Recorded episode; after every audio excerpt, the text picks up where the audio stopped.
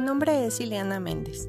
Soy estudiante de nutrición de la UAM Xochimilco y les voy a hablar de la situación nutricional en México.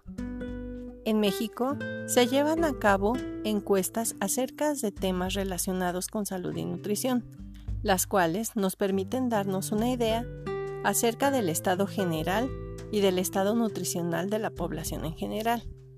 Estas encuestas se llevan a cabo en las diferentes entidades federativas y municipios del país. A estas encuestas se les conoce como ENSANUT. Algunos de los puntos de importancia de estas encuestas son el conocer la frecuente tendencia de indicadores de sobrepeso y obesidad, enfermedades crónicas o agudas, discapacidades, factores de riesgo, entre otras, así como los servicios de salud a los que tiene acceso la población. En el tema de salud referente a niños, la OMS recomienda seis meses de lactancia materna exclusiva y continuar hasta los dos años con alimentación complementaria. Pero los resultados que la ENSANUD nos arroja desde 1999 a 2012 es que la disminución de la lactancia materna ha ido bajando considerablemente, teniendo una duración aproximada de 10 meses e introduciendo alimentos complementarios no nutritivos ni ricos en hierro.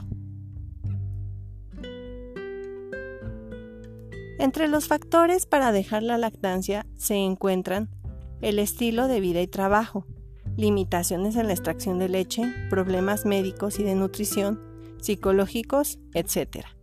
La anemia por falta de hierro en los niños menores de 2 años se refleja en el desarrollo de sus capacidades mentales, en las encuestas se observa que la prevalencia de déficit de hierro en lactantes, niños preescolares y escolares ha ido disminuyendo lentamente.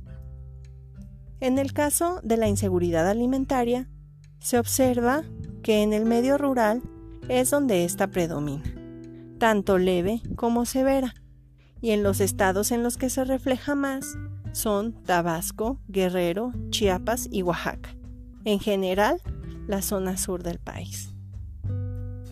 Es por esto que desde hace varios sexenios se han ido implementando programas de seguridad social, salud, nutrición y distribución de alimentos en los hogares y zonas marginadas y con carencias. Actualmente, la transición epidemiológica por la que atraviesa la población en nuestro país se ha dado por el aumento y prevalencia de enfermedades relacionadas a la mala nutrición, como lo son la diabetes tipo 2 o mellitus, las enfermedades isquémicas del corazón, enfermedades cerebrovasculares, etc. Todo esto va aunado al sobrepeso y obesidad y una vida sedentaria, siendo México también el país latinoamericano con un mayor índice de sobrepeso y obesidad.